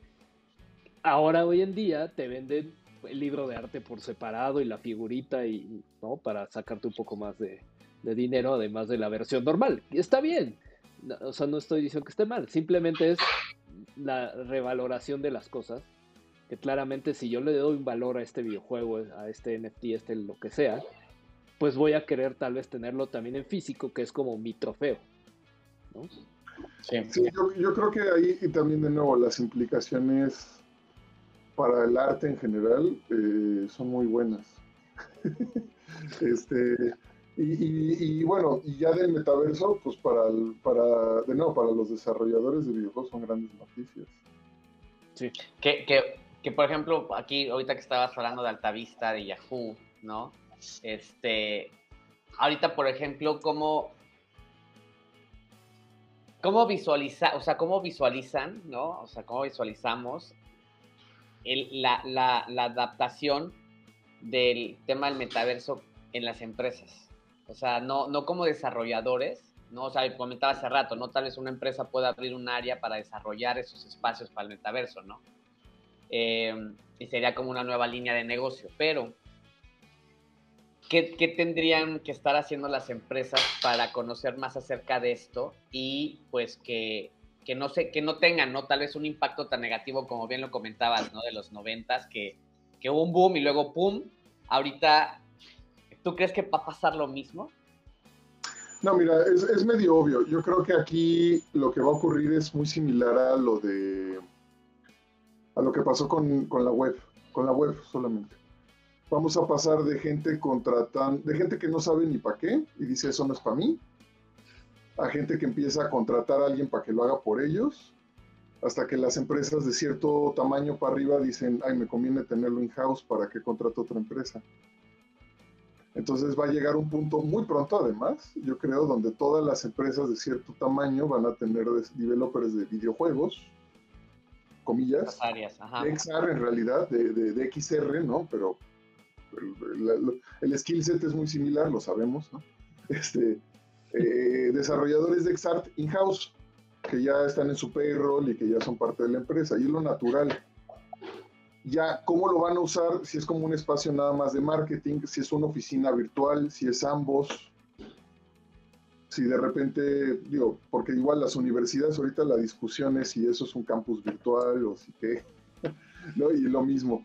Eh, pero, pero eventualmente pues lo que te va a convenir es tenerlo todo in-house. ¿Para qué se lo encargas a alguien más? ¿Y esto crees que igual tenga un impacto interesante en el tema del empleo? Por ejemplo. Claro, pues va. Eh, eh, y de hecho, ahí es donde, donde, digo, ahí es el tip para otras universidades, porque nosotros hasta eso sí estamos pilas con eso, pero tienes que empezar a formar a la gente para eso, porque va a haber mucho trabajo ahí. Claramente. De hecho, ya ahorita lo hay. Ahorita ya la demanda laboral es tanto que los alumnos no terminan la carrera porque se van a chambear y les dices, espérate, espérate, si te conviene titularte. ¿No? O sea, de tanto trabajo que hay. Esto es súper bien, digo, sabemos ahí, por ejemplo, hablando un poco de México, ¿no? Que, obviamente toda esta parte de, tendencia digital ha tenido un impacto, ¿no? Bastante bueno para justamente, pues, el talento, ¿no? Y la gente que se está empezando a dedicar. Em, aquí, por ejemplo, algo interesante o importante también de, de platicar es justamente que mencionaba hace rato, ¿no? El tema de leyes y regulaciones, ¿no? O sea, ¿cómo, cómo, cómo vemos de manera general esto? Porque digo, si bien han estado muy al pendiente en los últimos años de Facebook en Estados Unidos con todo esto que ha sucedido y otras, ¿no? otras empresas también sobre temas de privacidad, de cómo se van a, regular ciertas cosas, este, datos, etcétera. Eh, y bueno, hablando de México en específico, sabemos que pues ha tomado más tiempo muchas cosas. De hecho, hay muchas cosas todavía que ni siquiera están, ¿no? Están ni reguladas, ni las conocemos, son, están así. ¿Cómo, cómo, cómo, cómo ves que en esta ocasión va, va a pasar esto? ¿Crees que caminemos un poquito más cercanos a cómo lo va a estar haciendo el mundo? O igual vamos a estar mm. esperándonos a que nos vaya cayendo poco a poco los errores y empiezan Yo creo que si en, si en, Estados Unidos están en pañales, nosotros ni hemos nacido en ese sentido. No, pero fíjate que aquí déjame intervenir un poco. Creo que no podemos pensar el mundo como lo pensábamos hace tres años. Además. Además. Eh, las fronteras de lo, nacional y lo internacional se borraron muchísimo en términos laborales. Eh, mucha de la gente que conozco está trabajando de manera internacional. Yo mismo eh, estoy en un proyecto ya con, gente de todo el mundo de manera mucho más natural que hace que lo que era posible hace tres años. ¿no? Era de, híjole, no, ahorita deja pago un vuelo, deja, espérame, ¿no? Este, no, es que qué incómodo la junta por Zoom. Ahorita es tan natural que, que yo creo que, que no estamos... Eh, es algo que decía yo hace tiempo, pero ahora con más razón. No estamos ni protegidos ni amenazados por nuestras fronteras. O sea, no podemos pensar que por estar en México no nos van a pasar las cosas que están pasando en Japón o Estados Unidos o Europa, ¿no? Ni tampoco podemos pensar que por estar en México no tenemos oportunidad de entrarle como jugadores importantes a las cosas. Claro, yo lo veo más por el tema de, las regulaciones que quiere hacer cada país. En el sentido desde, desde impuestos, este, ah, justamente De, qué cosas están permitidas o no. O sea, el, claro ejemplo es el, de Airbnb, ¿no? De que se le puso un impuesto específico y cada ciudad eh, pues le pone el impuesto que casi casi que quiera, ¿no? O que negocien. Eso de alguna manera, pues sí repercute en, el tema, en el tema financiero de cada país. Claro. No, y, claro, no, sí, ahí sí, de acuerdo, pero pues es que también es un poco diferente. en el caso de, o sea, no, no se están por cómo se está conceptualizando el metaverso, son bienes digitales siendo comerciados en un espacio digital. O sea, yo creo que lo podemos pensar del mismo modo que, lo que ya ocurre con, la industria de videojuegos. No creo que cambie tanto. Si, si probablemente hay un impuesto que seguramente van a querer ponerlo porque pues no se les olvida, ¿no? Lavar el diente donde se ¿no? Eh, eh, seguramente habrá algún tipo de impuesto, habrá algún tipo de cosa, pero eh, más bien lo que, lo que tenemos que rezar un poquito es que jalen gente experta a redactar esas leyes y esas regulaciones y que no sea pura banda improvisada, ¿no? Ojalá. Que, ese es el problema. Si tú ves las pláticas que tienen ahí en el Congreso de Estados Unidos, es increíble que le estén preguntando a Zuckerberg de cómo hace dinero Facebook. O sea, si ni eso saben hacer una ley, híjole, pues sí me preocupa muchísimo. A mí también me preocuparía. sí, no, es que es eso, eso es, eso es lo preocupante, ¿no?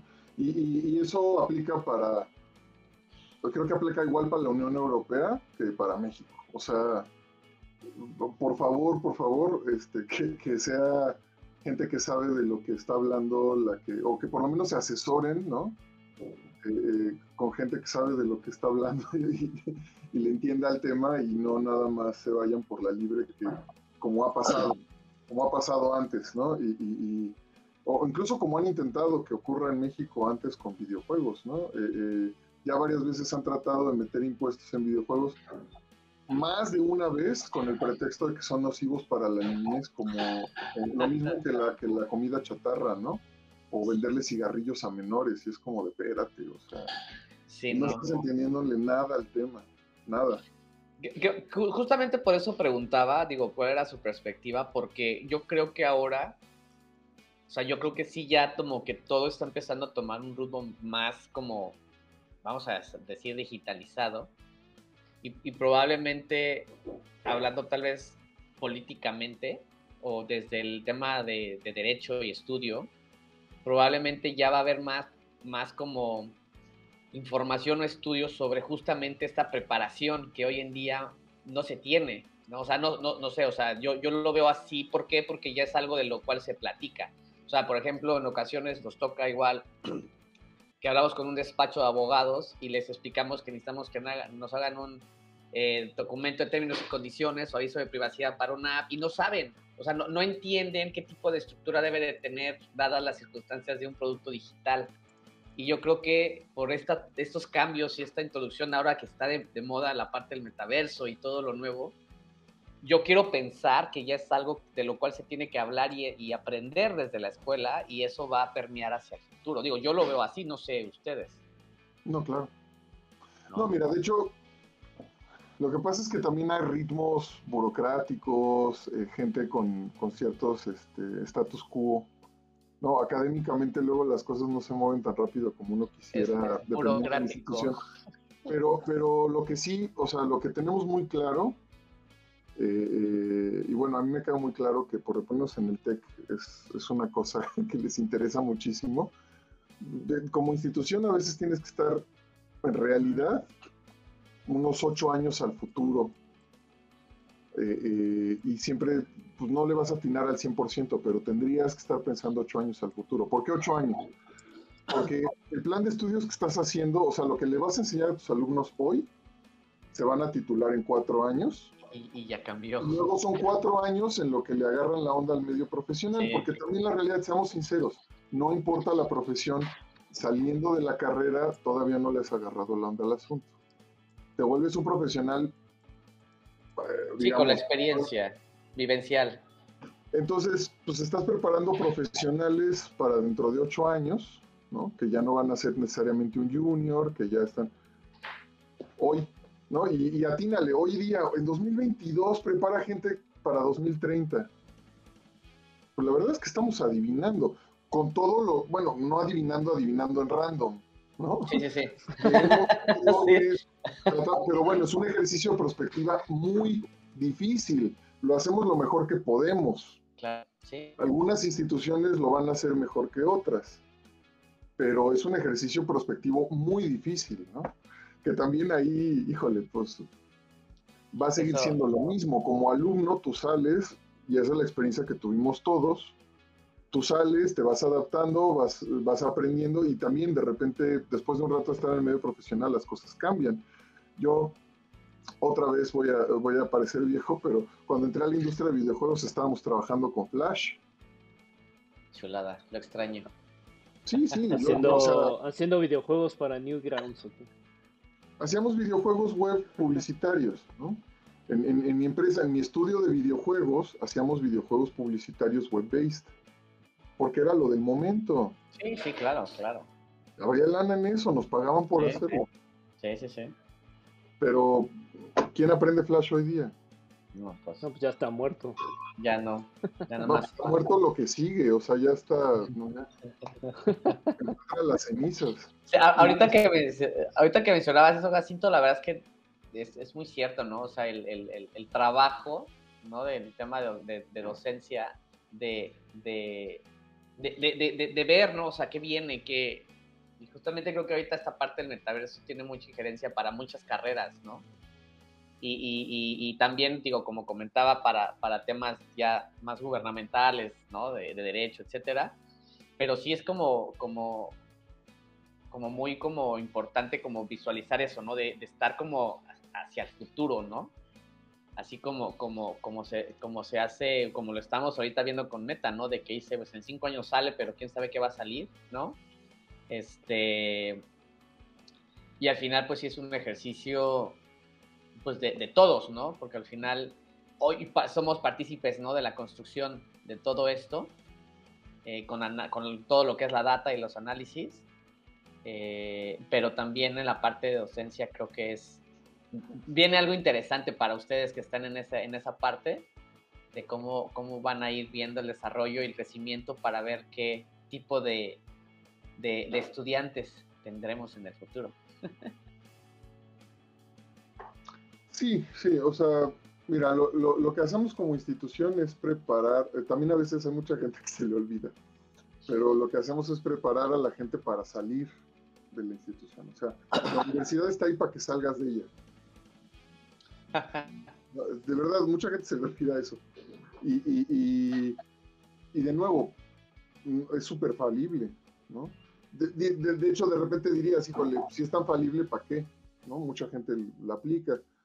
Bueno, pues es que te da un buen de herramientas, o sea, no, te, no, no va a ser infalible, pero te damos el kit de lo que creemos que te va a servir conoces gente que van a ser tus colegas de trabajo, o sea, no podemos ignorar el, aspecto social de la universidad. No, es muy eh, importante. ¿eh? No, es fundamental, ¿no? Y muchas otras cosas, ¿no? Este, que, es un terreno de prueba, porque si no, pues te incorporas directo al ámbito profesional, pero va a estar más difícil, es el modo, es el modo hard, ¿no? No es que no se pueda, pero es el modo hard. entonces, vamos, eh, eh, pero, pero al final estamos hechos para que la gente salga, no, no para que se quede ahí. luego, luego así de los que reprueban, así, no, ya. No, bueno, sí, no, no, no, espérate, y surgen muchas profesiones que no existen en la universidad. Claro. yo no estudié, no había carrera de videojuegos en México. La única opción cuando yo, cuando yo quise entrar a la universidad, la única opción para estudiar algo de videojuegos que yo quería estudiar era DigiPen y la verdad la economía familiar no daba para mandarme a Digipen. Yo, estudié, yo estudié comunicación, luego estudié artes, fue la que terminé. Me titulé de artes, le fui entrando. La mayoría de los developers de mi generación, no nada más mexicanos, incluso en el mismo Estados Unidos, somos improvisados de la industria de videojuegos. Sí, pues todos, todos venimos de ahí, la realidad, o sea, al menos nuestra generación, ¿no? por ejemplo, nosotros ahí con diseño interactivo igual, o sea, entramos para un perfil y cuando salimos ese perfil ya no existía, o sea, ya no existía ese perfil, o sea, literal, y fue así de, ok, ¿y ahora qué hago? Bueno, ya no existe nuestra carrera. Ya no, existe nuestra carrera, entonces, y terminamos haciendo videojuegos y, y, tuvimos el gusto de conocerte, eso fue algo maravilloso. Bueno, fíjate, mi carrera sigue existiendo desde 1973. La licenciatura en artes visuales. No nos presumas así. No, no, no, pero, pero a lo que voy es, también hay que entender que, este tipo de temas es altamente inestable. Sí. Pero la tecnología es inestable. Sí, sí, sí, sí, Entonces lo que tenemos que hacer es acostumbrarnos a una forma de pensar y a una forma de, de relacionarnos con la tecnología. O sea, es un tema más de procedimiento que de ser técnicos contra un objeto, ¿no? De hecho, creo que es el valor de repente de las licenciaturas o ingenierías de nivel profesional frente a esto sobre las carreras técnicas, ¿no? Porque una carrera técnica te da las herramientas con el software que está de moda en el momento, sales con un nivel súper alto, pero a largo plazo e, es ese pensamiento profesional que bien puedes adquirir por tu cuenta, ojo, no a fuerza se desarrolla en la universidad, pero es ese pensamiento de grado profesional el que va a ser necesario, que es más allá del técnico. no es aprender a usar un software, es aprender a pensar. Claro, justo, es ese mood como de tratar de encontrar la solución al problema con la tecnología que tengas a la mano. Exacto. No, y, y, los, y, poderte, por, también por tanto, poderte adaptar al cambio rápido, porque entiendes los principios detrás de las cosas. ¿no? Eh, eh, yo aprendí, yo tuve una clase de 3D en la carrera y aprendí con, con 3D Max. Y cuando salí y me enfrenté a eso por primera vez en un estudio, era todo con Maya. pues tuve que aprender Maya, pero no me lo enseñaron en la escuela. ¿No? Y luego también hacíamos videojuegos con Flash y un día tuvimos que aprender a trabajar con Unity. En un lapso de tres semanas. Todo el estudio tuvo que aprender a trabajar con Unity en tres semanas. ¿no? Lo que hace, lo que hace el, impacto de la tecnología al final, justamente. Entonces, el chiste es, es eso, ¿no? También la relación o sea, todavía me tocan, a mí me entristece un poquito, ¿eh? Este, lo, voy a hacer muy público aquí, pero todavía me tocan alumnos que dicen, es que no me están enseñando lo que se está usando. No, porque todo está diseñado de manera, o sea, hay un sentido pedagógico. Yo, por ejemplo, aprendí foto con una cámara de cartón hecha por mí con un hoyito. Después de un semestre me dieron una cámara de verdad, con lentes. Y eso no quiere, pero, pero es porque tienes que entender los principios operantes detrás de las cosas, ¿no? Y, luego mucha chaviza muy joven cree que sabe todo del mundo. Eh, dice, no, a ver, a mi amigo que Es que el internet, es que el internet. a mí ese influencer de YouTube me dijo que todo se hacía con tal, ¿no? O, o, mi amigo que trabaja en un estudio de videojuegos me dijo que ahí trabajan de este modo. Y pues, sí, pero también hay un ejercicio pedagógico de cómo lo tienes que aprender. A veces lo tienes que aprender del modo difícil y luego ya entonces entiendes cómo ese software te lo está facilitando. Sí, este, definitivamente coincido, ¿no? Y muchas veces no lo digo. Cuando también es la edad, claramente. Es la edad, y, es la edad. Y, la experiencia. híjole, a veces somos, porque yo creo que todos fuimos también en algún momento así de, de testarudos en esas, en esas circunstancias, pero eh, sí, o sea, el, proceso y, todo esto, pues, pues sí lleva este, pues, sus pasos, ¿no? Que, al final no te puedes saltar o, por algo están hechos así, ¿no? Para, O, mínimo los tienes que entender, o sea, es a lo que voy. Creo que eh, ya vengas de, por ejemplo, seas más del lado ingenieril o vengas más del lado de hacer modelado 3D, ¿no? Son eh, cosas distintas, tienes que entender lo que está pasando con lo que tú haces. O sea, ¿cómo decirlo? Eh, eh, por ejemplo, de repente como artistas, ¿no?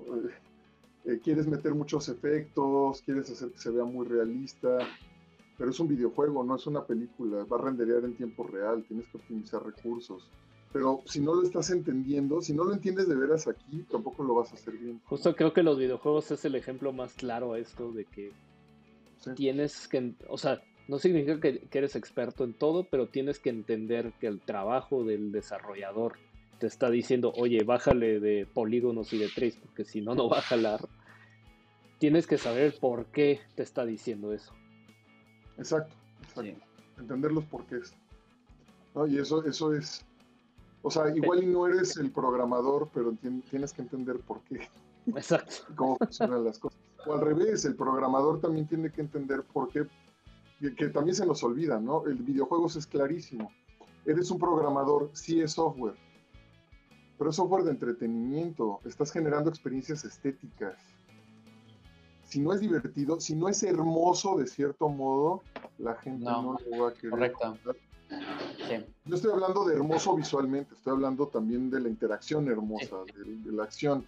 O sea, pero tienes que entender que eres un ingeniero haciendo experiencias estéticas para otros. Sí. Eres un ingeniero haciendo arte. Luego discutimos el tema de videojuegos como arte, es muy complejo. y, no siempre es así, pero a lo que voy, vamos, eh, eh, a veces también ah, se nos olvida, ¿no? A quienes están muy en el tema de, la parte de programación dura, dura, ¿no? Este, eh, low level de videojuegos, a veces se les olvida que lo que están haciendo al final es para el usuario. Y, el usuario lo que quiere es pasar un buen rato. Correcto, sí, de acuerdo. Hay muchas cosas que, que me han tocado, por ejemplo, muchos grandes programadores, grandes mentes, que a, fuerza quieren programar como ellos, o sea, quieren que se desarrolle bien, ¿no? Es que bien hecho es así. Y tú así de, no man, o sea, baja el asset, nos vamos a ahorrar tres semanas de chamba. sí. y es bien difícil convencerlos. Eso, pues, no, es así, el pan de cada. Yo digo, ¿por qué es tan difícil que lo entiendan? no, pues, es, va en contra, va en contra. Es la clásica de que todo código que no sea el mío no es bueno. Sí, pues, pero no. Bueno, oigan, pues a ver, ¿qué va a Ya, ya. No, no, no, es que justamente se iba a comentar que ya vamos por ya la hora y media. Sí. yo creo que Entonces, ya tratamos ahorita igual, en, quería nada más este, ir como cerrando. De hecho, una de las últimas, de los últimos puntos o preguntas que queríamos platicar este, contigo era justamente el que si México no está, está listo para el metaverso, pero ese rato creo que lo comentabas muy bien de, de que todo cambió, ¿no? O sea, y ahora ya no hay límites, ¿no? O sea, ya es, es muy diferente. es, que quiera, quiera o no México va a pasar porque ya, esto es globalizado. Exacto, exacto. Queramos o no, va a pasar. A, menos de que nos convirtamos en Corea del Norte, todo encerrado y nada para afuera. No, pero mira, con, todas las cosas, con todos los detractores de este gobierno, cero pintas para eso, ¿no? Es gente exagerada. Ah, no, no, no, no digo por este gobierno, sino en general porque Corea del Norte sí no reciben absolutamente no, sí, sí, Corea del Norte y China también es muy... Pero, por ejemplo, Tencent es también un gran jugador para esto del metaverso. Ya que estamos en eso, ¿no? Tencent, Microsoft, Epic. Bueno, Tencent es la más grande del mundo. Sí, vamos a ver qué pasa con Tencent. Es ahí una fuerza importante, ¿no? Y también me emociona el poder de los chinos en esto. Este, pero, pero ahí, y justamente creo que, creo que lo más inteligente que podríamos hacer como mexicanos es justamente empezar a tener, aunque no tengamos la costumbre, esta conciencia global y buscar estos aliados fuera de nuestras fronteras. Y también, de nuevo, pensar también localmente, ¿no? y en las ventajas que tiene la interacción cara a cara y rescate. O sea, no, no olvidarnos de las dos cosas. Las fronteras ni nos amenazan, o sea, ni estamos salvados de esto. O sea, no es una barrera como las barreras físicas. Eh, el metaverso nos va a caer, sí o no. Y aunque, aunque de repente, vamos, la gente eventualmente hasta compraría sus, sus visores este, de Fayuca, porque así es México. ah, bueno, sí, mercados este, emergentes saldrán muchos. Entonces, eh, eh, y lo decía, ¿no? Como los, los smartphones. Yo hubo una época importante de varios años eh, donde los choferes de transporte público traían mejor smartphone que yo, ¿no? O sea, me subía y decía de órale, el microbusero sí trae el, Samsung. el Flow. Y yo, y yo todavía ando con mi teléfono de hace dos años, ¿no? Ahorita ya no siento esa... Yo, yo uso, tele, por ejemplo, yo por mi trabajo no necesito el smartphone de última generación, contra lo que podrías pensar. Yo uso gama media, media alta. Eh, no, le, no le pido mucho, pero pues ya ni se nota, ¿no? O sea, mi gama media parece un gama alta si no te fijas, o sea, da lo mismo. Eh, a menos que sean iPhones, la gente ya ni sabe mucho, entonces se ve, le ven, el mío tiene, por ejemplo, tiene cuatro cámaras, ya ves cuatro cámaras, mira, bueno, yo hoy en día ya está más democratizado la gama media, que ya es un teléfono que hace cinco años una gama media, pues todavía le costaba, ¿no? El procesador. Hoy en día ya, ya es bastante bueno. No, y lo mismo creo que, y, pero lo que eh, eh, yo lo digo, eso es, yo creo que podemos imaginar lo mismo, o sea, tomemos eso de antecedente y podemos imaginar lo mismo con, con la tecnología VR, que, va a ser importante para el metaverso y la realidad extendida, ¿no? Eh, eh, va a haber un momento de, hasta, de nuevo, yo creo que van a haber gamas, ahorita no hay tantas gamas, ¿no? Pero obviamente van a haber gamas, va a haber gama baja, media, alta, eh, los brincos de costos van a estar adaptados y, y, como developer, como desarrolladores, nos va a convenir desarrollar pues para donde haya más gente y donde se esté moviendo más dinero. Que, ojo, ¿eh? Un Oculus Quest te cuesta menos que cualquier consola de videojuegos. Oh, claro, claro. No, por eso el Oculus Quest es. De hecho, yo no he comprado el mío, pero es una gran inversión. Que tengo, yo, le entré a esto, yo le entré esto muy temprano. cuando salió el Oculus Quest dije, no, pues está padre, pero pues Sí, de hecho, por aquí, por aquí yo tengo el, el Go, que fue el, como el primerito.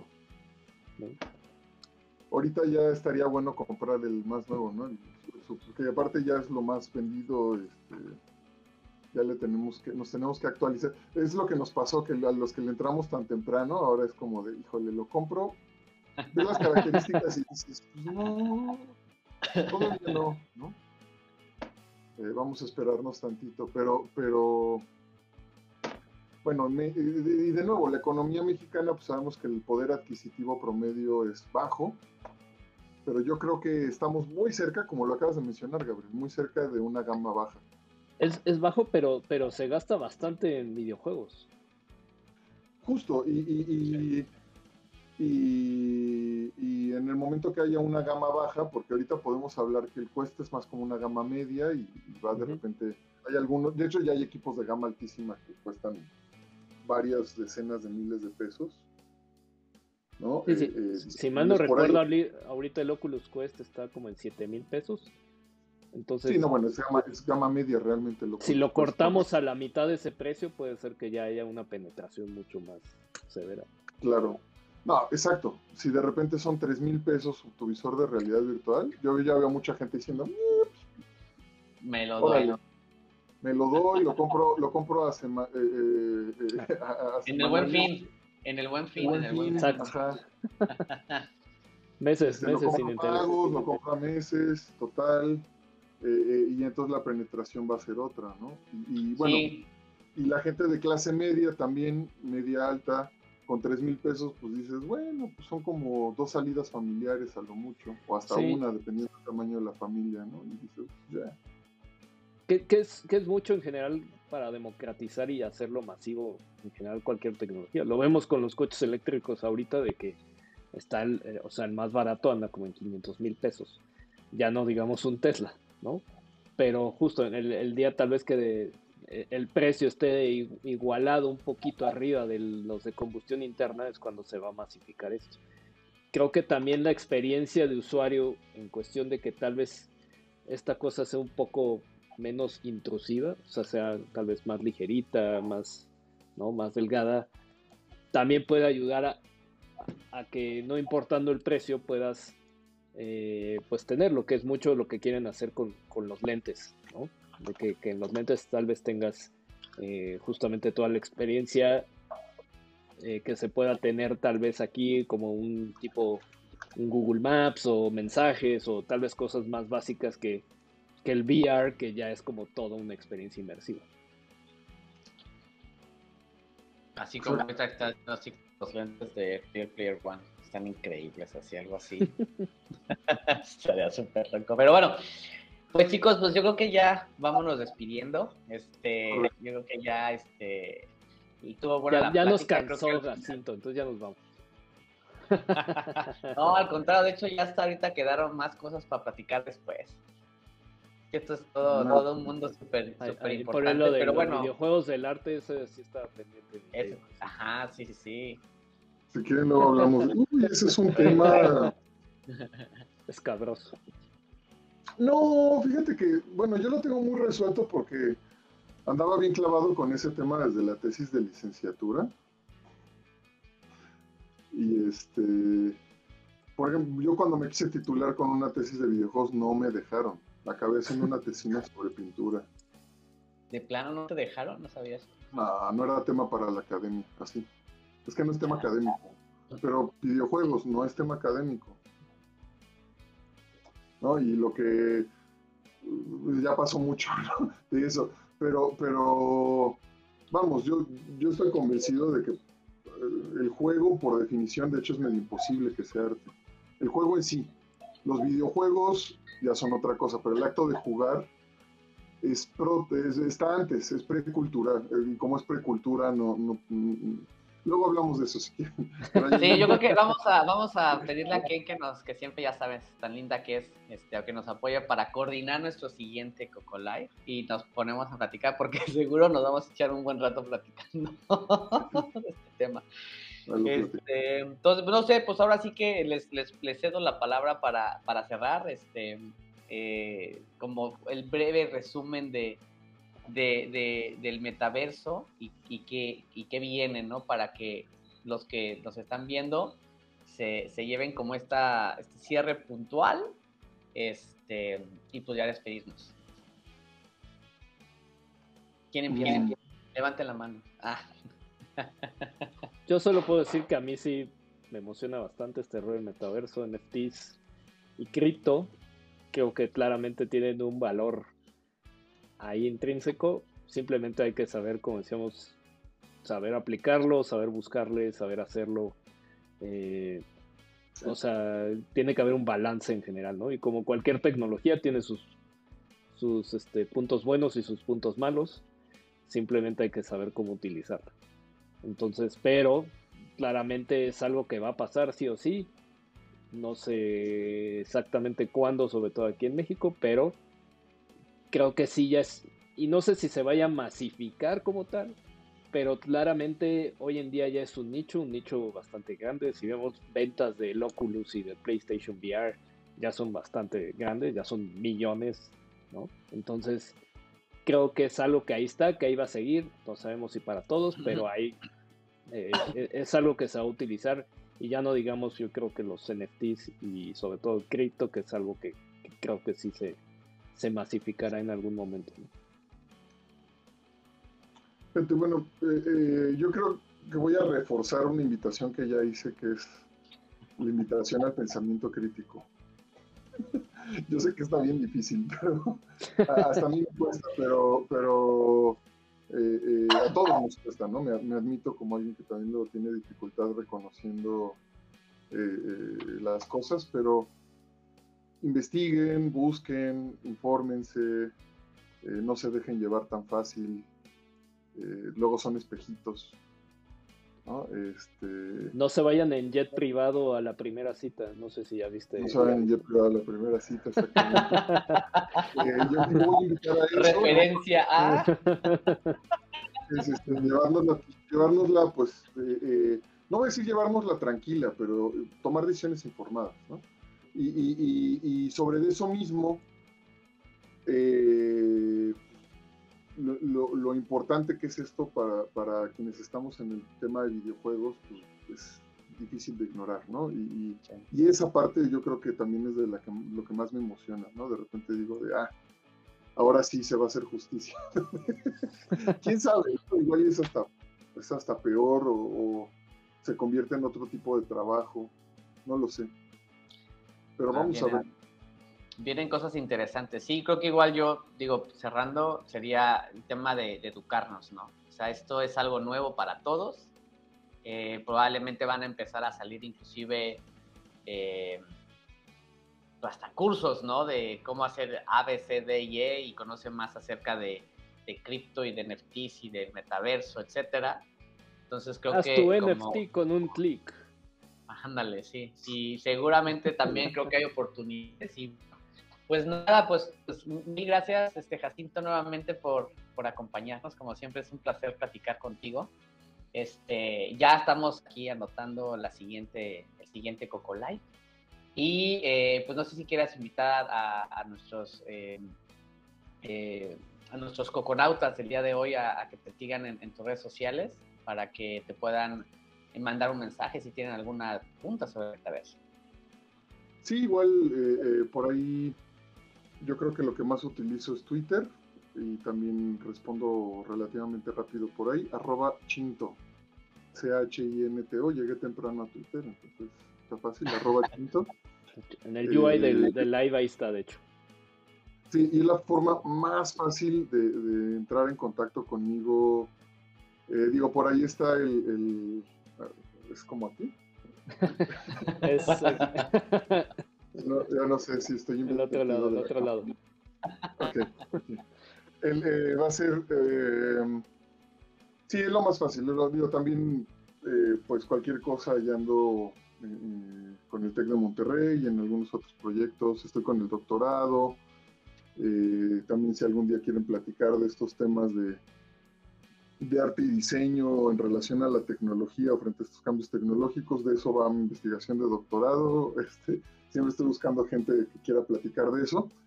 Eh, pero bueno, Twitter de verdad va a ser lo más fácil, lo más directo. Entonces ahí, ahí podemos platicar todo lo que gusten y la, de verdad suelo responder con bastante agilidad por ahí.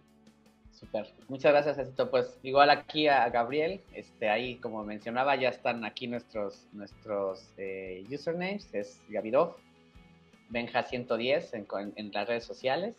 Y igual los invitamos a seguir eh, las redes sociales de Coconut. Este, los pueden encontrar como eh, Coconut Studio en Facebook, en LinkedIn, en Twitter, en Twitch, YouTube. Y eh, les avisamos que ya tenemos programado nuestro siguiente live para la siguiente semana, entonces los esperamos igual. Este, la próxima semana va a ser ocho y media. Y pues muchas gracias por volvernos a, ver, Toconautas. Eh, les deseamos una excelente noche. Mil gracias, Jacinto, nuevamente. Gabriel, gracias por acompañarnos y nos despedimos. Hasta luego. bye. bye.